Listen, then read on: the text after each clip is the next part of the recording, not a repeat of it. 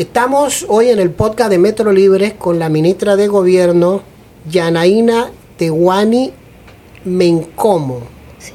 Se me olvidó otro nombre, Mario. Isabel. Muy buenos días, ministra, al podcast de Metro Libre. Buenos días, buenos días a usted, a todos los que estamos, eh, nos están escuchando el día de hoy. La ministra, para ya entrar en el personaje, eh, la ministra es una profesional muy interesante que está a cargo de la cartera de gobierno, pero muy pocas personas saben que habla cuatro idiomas. Eh, español, inglés, francés e hindi. ¿Cómo es el hindi, ministra? Es, de todos estos idiomas es tal vez el más complicado. Pudiese ser el más complicado porque la raíz del mismo es distinta a, la, a nuestras lenguas eh, romances, que vienen del, la- como tenemos el español, el francés, el inglés. Pero realmente es un, es un idioma muy bonito eh, y es la, el origen de todos los idiomas, porque procede del sánscrito, que al, al final es el origen de todas las lenguas. O sea que realmente eh, es una buena experiencia y, y me gustó mucho poder aprenderlo y, y practicarlo. ¿Por qué la ministra de gobierno habla hindi? Bueno, Creo que muchos hacen la pregunta. Claro, existen algunos elementos. Por ejemplo, mi, mi padre es de India y yo estuve trabajando también en India, en Mumbai, y bueno, eso me, me ayudó a desarrollar lo que ya ah, por muchos años había aprendido. Ya no es lo mismo cuando te enseñan en la casa a hablar las cosas de la casa, allá practicarlo en el trabajo. Pero bueno, así, así me corresponde. También nos enteramos por allí, ministra, que usted es vegana.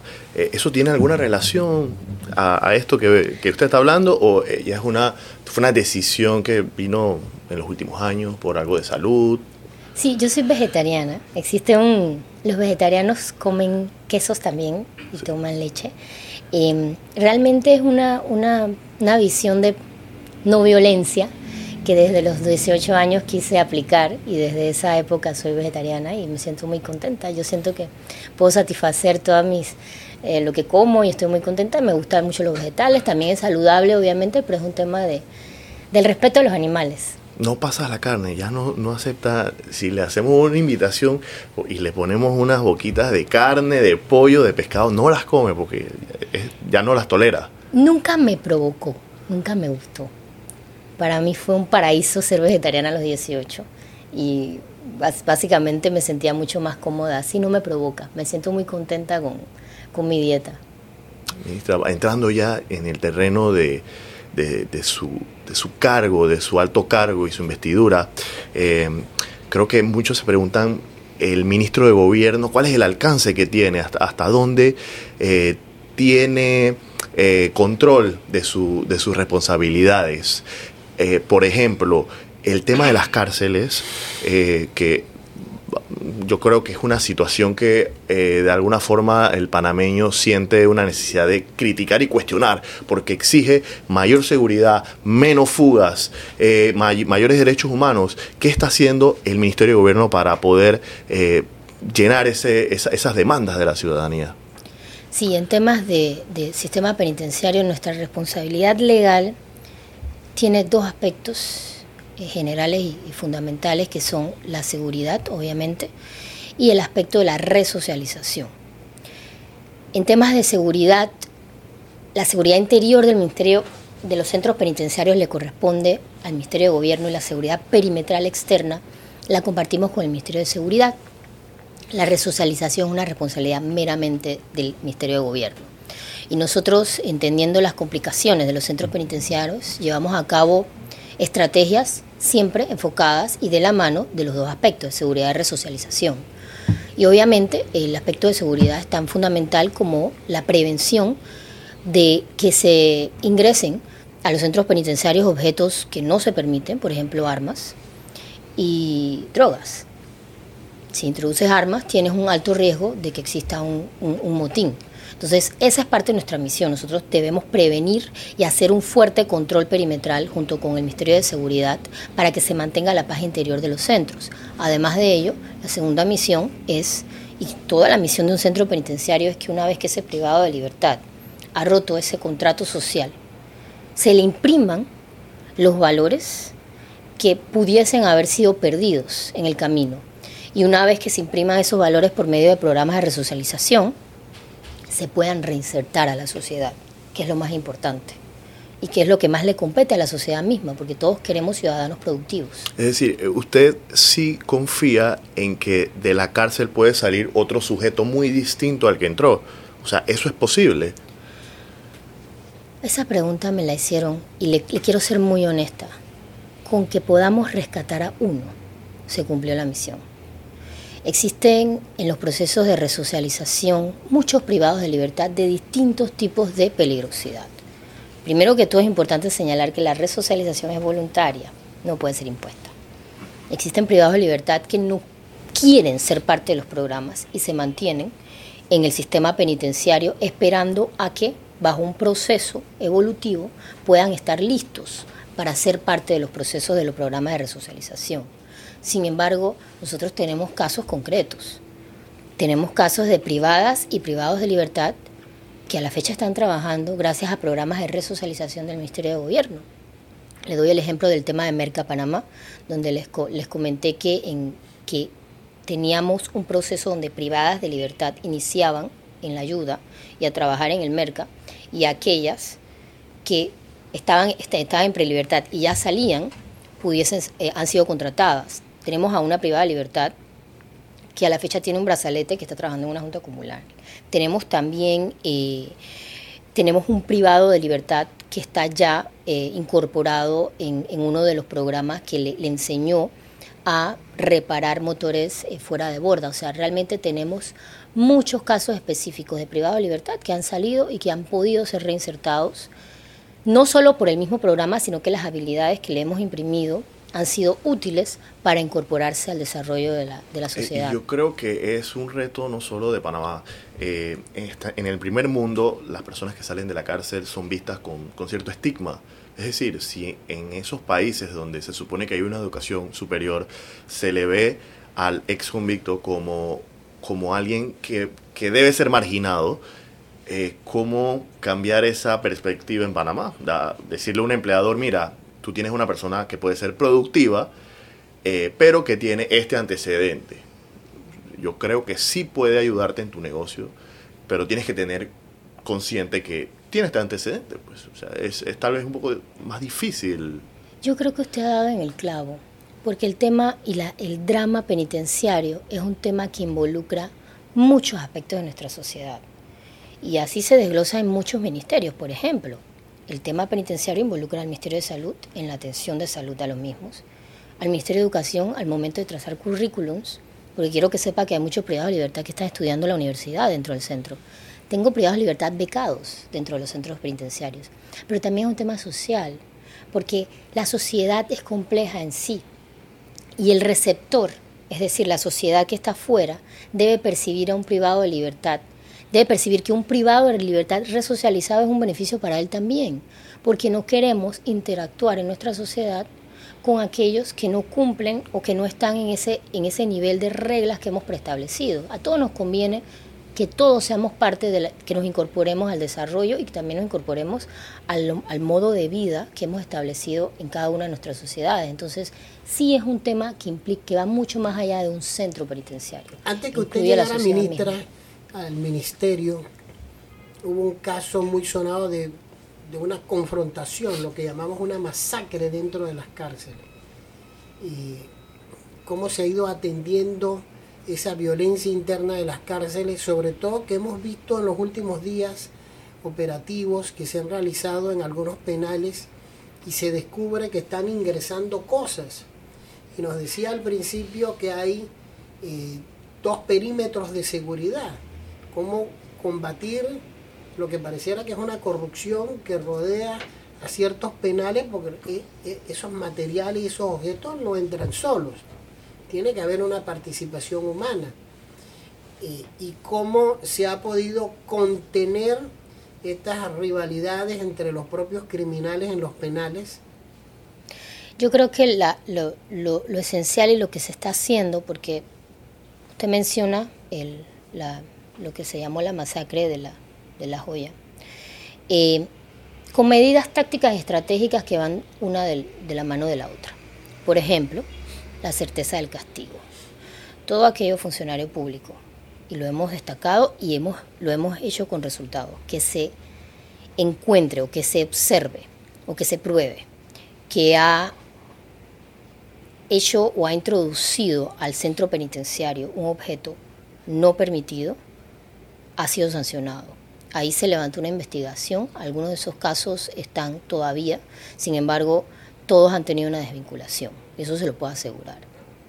Segundo, el tema estratégico, porque no podemos observar y ver un problema y tratar de simplemente cubrir algunas cosas, sino que también tenemos que prevenir que esos ingresos se den.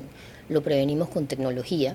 Les estuve comentando que a la fecha las las armas y, la droga en su mayoría entran por medios tecnológicos como los drones. Nosotros hemos llevado a cabo bloqueos en el perímetro y en centros específicamente. Hemos iniciado en, el complejo que han permitido, uno, que esos drones pierdan eh, fortaleza y caigan y por, ende puedan ser eh, eh, vistos rápidamente por los custodios y, la policía que, que están preservando la seguridad y la paz interna del centro penitenciario y además ha permitido que muchos de ellos estén inhibidos de entrar, tan siquiera pasar el perímetro. Entonces, esa es una medida táctica también, pero estratégica a largo plazo es también simplemente llevar a cabo los procesos de resocialización que imprimen en el privado de libertad otros valores. Pareciera que todo está perdido, pero realmente no. Nosotros en nuestra experiencia en los centros penitenciarios lidiamos constantemente porque tenemos mucha, mucha presencia y participación en los centros, vamos, lo hemos visitado todos, eh, eh, vamos constantemente. Muchos privados de libertad que son muy inteligentes y que tienen muchos deseos de seguir adelante. Lo que hay que darles es la oportunidad. A mí me llama, James, poderosamente la atención las cárceles que están ubicadas en islas. Eh, debes conocer mucho mejor el caso de Coiba que yo. Yo, fui a Coiba, pero una vez ya la cárcel se convirtió en una, en una ruina. Y los policías pudieron hablarme un poco, los policías que custodiaban el lugar, pudieron hablarme un poco de aquello que se rumora, de unas voces que se escuchan y toda la leyenda urbana que hay alrededor de, de Coiba. Eh, pero hay otra cárcel que ahorita tiene una vigencia y que está también en una isla que se llama Punta Coco. Eh, ¿Hasta qué punto es conveniente tener una cárcel en una isla, digamos, lejos del, escrutinio de, abogados o de la sociedad civil? Esa pregunta es muy buena, porque existe una tendencia actual y entendemos, de, sobre todo los organismos que, son responsables de dar seguimiento a la aplicación de los derechos humanos, de que los centros penitenciarios tal vez fuera del, territorio eh, mismo, eh, pudiesen ser adversos a la preservación y el respeto a los derechos. Sin embargo, yo creo que toda política siempre debe ser adaptada a la realidad compleja de cada país. Nuestro país tiene una realidad que no vamos a ocultar. La mayoría de nuestros crímenes, eh, de, los homicidios y de los privados de libertad que tenemos en los centros penitenciarios, son privados de libertad que han cometido delitos conexos a la droga. Nosotros tenemos un punto de tránsito que hace apetecible al, al crimen organizado y por ende todas esas recomendaciones internacionales tienen que siempre ir de la mano con la realidad compleja de cada país. En ese sentido, nuestra seguridad nacional es importante también y estoy segura que todos los usuarios de La Paz y la población panameña lo, entendería, que tener un, un centro un poco aislado tal vez inhibe del control de algunos de los que se encuentren en el mismo, de los crímenes que estuviesen en nuestro país y por ende mantener y preservar la gobernabilidad y también la paz social y la paz interior en nuestro país. ¿Cuántas personas hay en Punta Coco ahora A la fecha, mire, la, cifra es dinámica, pero tenemos creo que ocho. ¿Todos son narcotraficantes? Bueno, hay delitos, hay delitos distintos, pero lo que le puedo decir es que tienen una muy alta peligrosidad. Sí. Eh, ministra, para entrar en un, pequeño juego, un cierto y falso, yo le voy a hacer, eh, le voy a dar una oración y usted me va a decir, eh, esto es completamente cierto o esto no hay, esto ni siquiera se discute, eso es totalmente falso. digo, puedes justificarlo también. la primera es, ¿es comparable en las comarcas el régimen que tienen ellos con el comunismo, por ejemplo? Completamente falso completamente falso. Eh, no hay nada parecido entre una cosa y otra. Bueno, existen trazos de colectividad, porque muchas de las tierras son colectivas, pero siempre y cuando las mismas puedan explotarse y desarrollarse en favor del beneficio y el crecimiento de ellos mismos, que es lo que han pedido por muchos años y nos parece, de hecho, una política pública que va consona con lo que se establece en la, en la gobernanza global y que también va consona con los derechos humanos de las minorías y de los pueblos indígenas. Siguiente afirmación, ministra, para que usted me diga si es cierto o falso. ¿Se puede ser ministro sin ser político? Se puede ser ministro sin ser político, así como se puede ser ministro sin ser político y luego ser político. También. También. Sí. Eh, la siguiente es, ¿hay corrupción? ¿Hay corrupción en las cárceles de Panamá? Definitivamente que hay corrupción. Nuestra labor es disminuirla al máximo nivel. Sí. Eh, ¿Hay desigualdad en los puestos públicos para mujeres en el país? Completamente. Sin embargo, el presidente Cortizo ha establecido un hito no solo para la mujer, sino para la juventud. Y no es fácil confiar en la juventud porque muchas veces la curva de aprendizaje es alta. Pero él ha abierto esa trocha a la mujer y a los jóvenes en la participación de su gobierno y por eso estamos eternamente agradecidas a las mujeres del gabinete. Dentro del engranaje del Ministerio de Gobierno hay una sección que se llama protección de los símbolos patrios, algo por el estilo, ¿verdad? Eh, ¿Qué pasa con aquellas personas que deciden usar la bandera panameña como un accesorio? ¿Eso raya en el irrespeto o es simplemente un tributo que le está haciendo a la persona? Bueno, nosotros, la Comisión Nacional para los Símbolos Patrios, que es el CONACINA, que se conoce, eh, tiene una función muy importante y es, yo creo que dar la guía de lo que son nuestros símbolos patrios y nuestra representación como nación. nuestros símbolos patrios tienen, es lo que somos nosotros em, y su buen uso. En ese sentido, nuestro rol primordial es hacer cumplir la ley.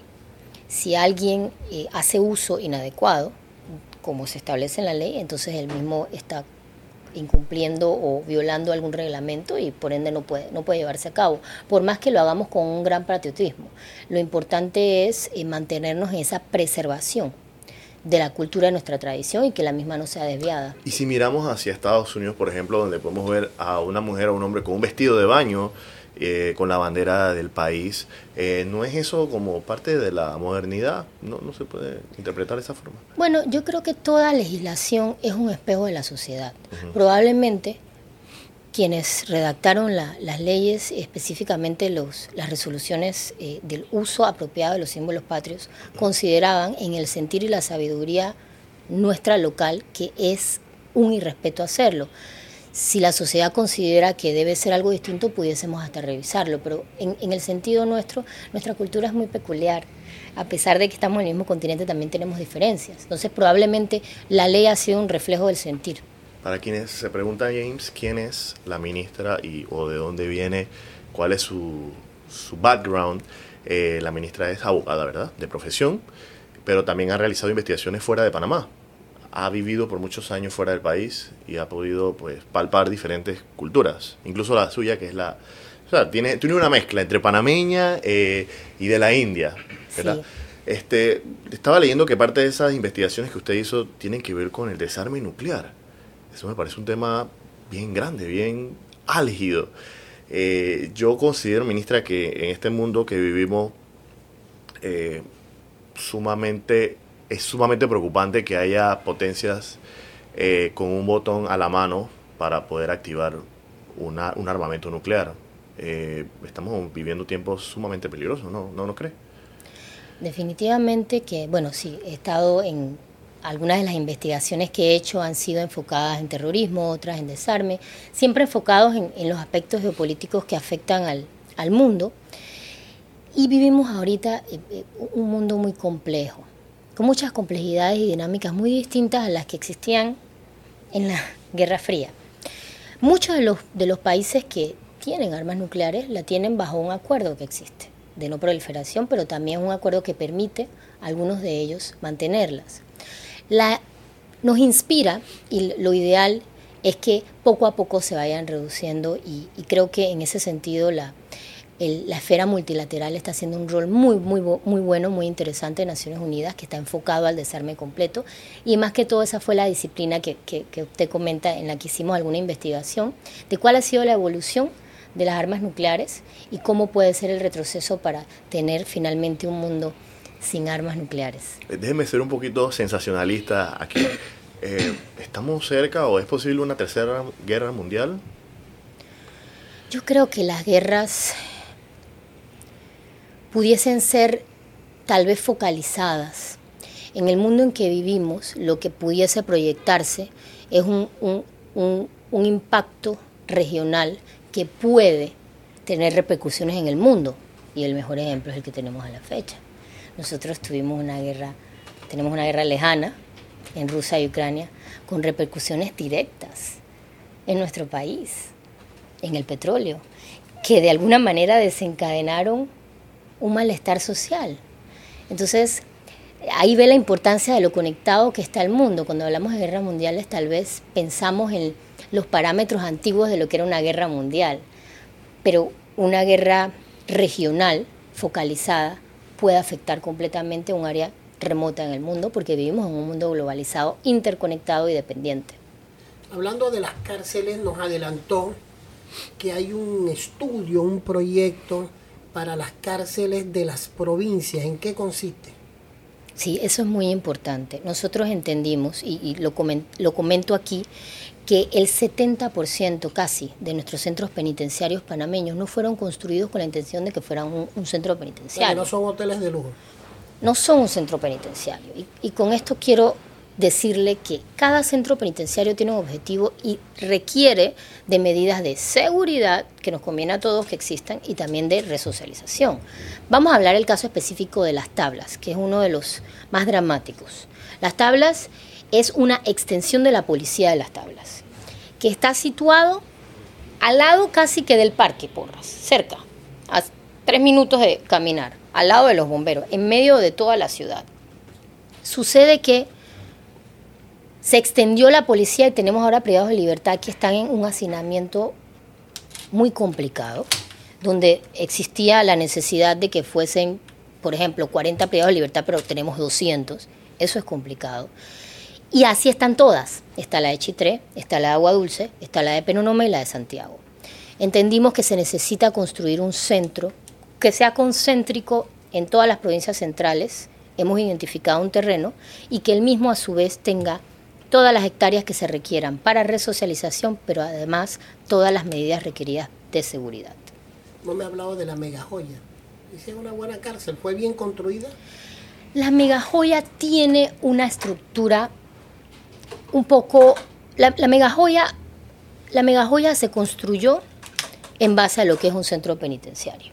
Tiene el espacio también para resocialización y el ejemplo, cuando habla de megajoya le dicen también nueva joya el ejemplo es que es el único centro a la fecha que no tiene hacinamiento. De hecho, tenemos un déficit en los privados de libertad. Eh, las joyas, las joyitas están repletos. Cuando vemos este tema de las cárceles, ¿cuáles podrían, podríamos decir que son las prisiones que tienen a los delincuentes más peligrosos del país? Tenemos un sistema algo mixto que aspiramos y hemos iniciado cambiar. ¿Por qué? Todos los que hemos estudiado derecho aprendimos en la universidad y en las clases de criminología que me impactaron muchísimo, era que teníamos que clasificar a los privados de libertad por peligrosidad. Pero nuestro país no es así. En nuestro país los privados de libertad de distintas peligrosidades están mezclados. Para eso, por ejemplo, necesitamos la infraestructura que tenga un pabellón de máxima seguridad, de media y de mínima en el mismo centro. Porque no existe ahora mismo. No existe a la fecha. El único centro que tenemos de alta peligrosidad completamente es el de el, Punta Coco. Eh, Colón tiene alta, en su mayoría media y muy poca baja, pero está, eh, hay, hay, hay, una, hay una mezcla. Entonces esa clasificación tiene que hacerse y la estructura necesita existir. Y una casa no se construye en un día. Entonces tenemos que construir un centro, por eso le digo, que sea adecuado a los centros penitenciarios de nuestro país.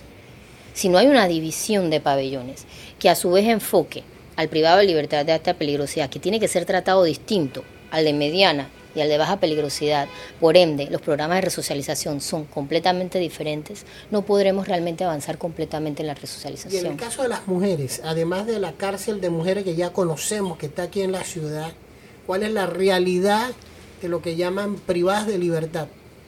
Ese, ese punto es muy crucial. Le digo por qué, porque las mujeres tienen, tienden a tener una muy baja peligrosidad y la mayoría de ellas están por delitos conexos a droga, casi el 90% es decir, que fueron utilizadas de alguna manera para ser lo que se llama mula o transportar o, entiende, comercializarla. Ellas también son madres. Las mujeres tenemos el centro femenino del Cefere, que ahorita está eh, pasando una transformación importante. Nosotros nos hemos dedicado, eso sí es importante señalar, primero a intervenir en la infraestructura y a construir los centros críticos que para ir transformando poco a poco el sistema, porque le digo, una casa no se construye en un día. El ejemplo es Colón y ahora el de provincias centrales que le he mencionado. Pero el CEFERE además, eh, tenemos eh, femeninos en Colón también, que está, va a ser parte también de la nueva construcción, y tenemos en Algarrobos, perdón, en Algarrobos en Chiriquí y también tenemos una en Llano Marín, que es el único centro donde tenemos una granja extensa y donde las mujeres participan en programas de resocialización muy bonitos. Eh, el centro femenino que tiene una granja intensa. Nosotros tenemos eh, programas de resocialización en muchos de ellos, pero el centro de Llanomarín además es el único centro abierto masculino de Panamá. Un centro abierto es el que no tiene rejas. Los privados de libertad viven en una granja donde pueden movilizarse y salir del perímetro si ellos quisieran. tipo de delitos. Sí, que es un delito nuevamente, es un crimen no el delito, porque el delito no, no necesariamente influye en la criminalidad y en la alta criminalidad o, en la peligrosidad. Puede que exista una persona que tuvo un homicidio, pero que su comportamiento y su peligrosidad bajo análisis psicológico y sociológico sea bajo. Entonces tenemos privados de libertad de muy baja peligrosidad, que tienen mucho interés de cambiar, de resocializar y forman parte de una red de granjas en Llano Marín, donde producen tilapias, tienen cría de pollos que vendemos también, eh, producen maíz y arroz y tienen una, un, buen ejemplo inspirado en la baja peligrosidad de las provincias centrales que queremos replicar en este nuevo centro que planeamos construir. Hay una entidad que está bajo el manejo del Ministerio de Gobierno que son los correos. Y yo siempre me pregunto, ministra, eh, los panameños escriben cartas, reciben cartas. Cartas de amor. Las cartas de amor, ¿dónde están? ¿Cuál es la realidad de los correos? Sobre todo ahora que tenemos estos servicios postales, que la gente pide cosas en plataformas digitales. Hay un programa de modernización de los correos. ¿Funcionan los correos? Eh, ¿La carta tradicional todavía se usa? Los correos funcionan, definitivamente, nuestro mayor ingreso eh, proviene de los, los llamados giros eh, que se hacen. Sin embargo, lo, haciendo esa introspección, le puedo decir que tal vez los correos pudiese jugar un rol más alineado con la realidad que tenemos. Y en ese sentido, enfocándonos en esa visión que tiene el presidente de la modernización del Estado, nosotros hemos iniciado un plan de modernización que inició con la transformación de las estafetas. Pero además estamos a la espera de una consultoría del banco del BIT, donde tendremos la hoja de ruta específica, científicamente analizado en base a las necesidades económicas y, de los panameños y, cómo podemos incorporarnos como una, una empresa hacia a participar de ella, de cuál es la hoja de ruta, iniciando con un cambio en la infraestructura legal y definitivamente capacitación masiva de aquellos que forman parte de la institución y tal vez una transformación público-privada. Ministra, usted mencionó que eh, la administración de Cortizo alcanzó un hito con la, em, con la distribución de, puestos en, el gabinete de una forma más equitativa en, materia de género. Em, a su parecer, ¿cuál es, ¿cuál es el rol que debe jugar? el feminismo o, las, o el activismo relacionado a la mujer y que hoy enfrenta tal vez algunas críticas que dicen que pues las feministas a veces llegan a un punto en el que quieren eh, no anular al hombre, sino como desprestigiarlo. Entonces, hay varias corrientes del feminismo. ¿Cuál es su visión de lo que debería ser el feminismo en Panamá, por ejemplo? Mi visión es lo que siempre, creo que hoy se lo dije también en una conversa, que las mejores cosas en la vida existen cuando existe un balance. Y realmente cuando existen estos movimientos lo hacen para compensar que en su momento se ha dejado a la mujer eh, detrás, atrás en, la incorporación económica del desarrollo económico del país, así como eh, la participación en la política. Esto sucede en todo tipo de movimientos donde existe tal vez un grupo que no se ha sentido igualmente tratado, es normal.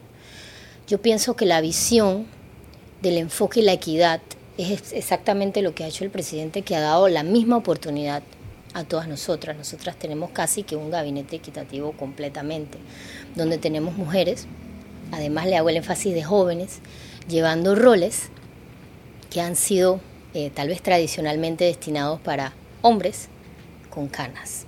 Entonces hemos demostrado que la mujer también puede enfrentarse con temas difíciles, con crisis complicadas. Tenemos ejemplos en el mundo. Indira Gandhi, que llevó, potenció su país al máximo nivel militar cuando en los años 70 se mantenían guerras tanto con el Pakistán de Oriente y el de Este. Tenemos a Margaret Thatcher, tenemos a Golda Meir y también tenemos a mujeres que han sido capaces de manejar temas de seguridad muy bien, que tradicionalmente se piensa que es, de hombres. Tenemos cada vez más en el Senan mujeres que son parte de la institución y nos sentimos muy orgullosos cuando las vemos. Entonces yo siento que, claro, los movimientos existen para tratar de equiparar una mesa que tal vez no está nivelada y de eso se trata, llegar a una igualdad de oportunidades. ¿Y usted cree que en la política las reglas del juego son iguales para hombres o para mujeres? Una mujer que corre a la política tiene los mismos chances que un hombre. Yo creo que hay que separar dos aspectos. Primero el de la legalidad, que hemos avanzado bastante, tal vez nos, nos, falta, nos falta mucho, pero también existe el aspecto conceptual social porque no, no, solo, no todo lo que está en la ley eh, la sociedad puede aceptarlo. Existen los prejuicios de una mujer con liderazgo y con mando. También debe cambiar la mentalidad del hombre, que se siente tal vez amenazado si una mujer tiene un mando y puede eh, llevar a cabo liderazgos. Entonces, quisiera separarlo, porque existe tal vez la equidad en la legislación, que pienso que todavía no falta, sin embargo, también debe existir esa equidad en la mentalidad de todos los usuarios y los ciudadanos de nuestro país, cuando una mujer pueda llegar al poder o, pueda ser eh, piloto de avión o pueda liderar un ejército. ¿Y en Panamá se siente el, machismo? ¿Todavía hay ese tufo a, ese pensamiento retrógrada en torno a las mujeres? Yo creo que hay que calibrar. No podemos comparar eh, tal vez el avance de Panamá con un país de, un, aspecto, un recóndito de, una parte de, un continente que tal vez tenga eh, una cultura mucho más fuerte enfocada en el patriarcado. Sin embargo, como latinoamericanos, en nuestra cultura tiene la tendencia, de hecho la palabra machismo viene de, nuestro continente. Eh, exacto, del macho. Entonces, nosotros de, a nuestra manera, tenemos la tendencia, tal vez lo percibo así, puede estar equivocada, de imprimir elementos de patriarcado en nuestros comportamientos que tal vez no vemos como patriarcado, sino como parte de nuestra cultura latinoamericana. Y tal vez nos corresponde ir avanzando en ese sentido. En esta crisis que hubo en el mes de julio, la vimos ministra muy involucrada en las negociaciones con los grupos indígenas y tuvimos dos grupos. Y quizás el panameño percibe más a los Nove Buglé porque fueron los que cerraron la Interamericana y, Pacora. Pero también hubo una protesta de, de una coordinadora indígena por un asunto de tierra y pareciera que había dos demandas distintas. Una un poco más reivindicativa con temas de carácter eh, social, económicos, que se sumó a las otras protestas y otra que tenía que ver con, cumplimiento de acuerdos internacionales y con reclamos en las tierras indígenas. A ver si nos describe un poco, primero, cómo se lograron esos acuerdos con una comunidad nove buglé que a mí me sorprende porque a esto les cae lluvia, agua, sol y se la pasan bailando todo el día y los otros eh, pareciera que son todavía mucho más organizados que los Nove Buglé, quizás son menos tesos, ¿no? Pero un poco para describir ambas situaciones y cómo al final se lograron acuerdos y a qué acuerdos se llegaron. Sí, es bueno hacer la diferenciación porque no muchos entendieron que existía una demanda inmediata de la cual formó parte el bastión de lucha del Oriente Chiricano y la comarca Nove Buglé, que hoy está sentada en la mesa. Ellos eh, mantenían los cierres en la transísmica. Esas eran demandas inmediatas del combustible, canasta básica, etcétera, producto de lo que habíamos comentado en producto de la guerra, producto del COVID. Las demandas del grupo, del, CONAPIP, que es la, Coordinadora Nacional de los Pueblos Indígenas, es una demanda a largo plazo, con una ejecución a largo plazo, que requiere de una estrategia interinstitucional para ser eh, ejecutada. Por ejemplo, esa demanda y ese CONAPIP lo conforman todos los caciques y sailas, incluyendo los NAVE también, los NAVE y Buglé. O sea, en, en ese CONAPIP estaban toda la organización de los 12 territorios indígenas de nuestro país ellos se sentaron con el Ministerio de Gobierno para trazar una hoja de ruta que involucra a otras instituciones. Realmente nosotros somos siempre el articulador con todo, con el Estado entero en lo, relativo a las políticas indigenistas. Esa era una demanda que se dio a largo plazo. La otra fue, como le dije, demandas inmediatas que estaban conexas a ese sentir que algunos piensan, y yo comparto, era una necesidad justa y un, sentir justo de, aliviar los precios del combustible, y el Estado cumplió, y también llevar a cabo medidas estratégicas y tácticas para bajar los precios de la canasta básica. Esa negociación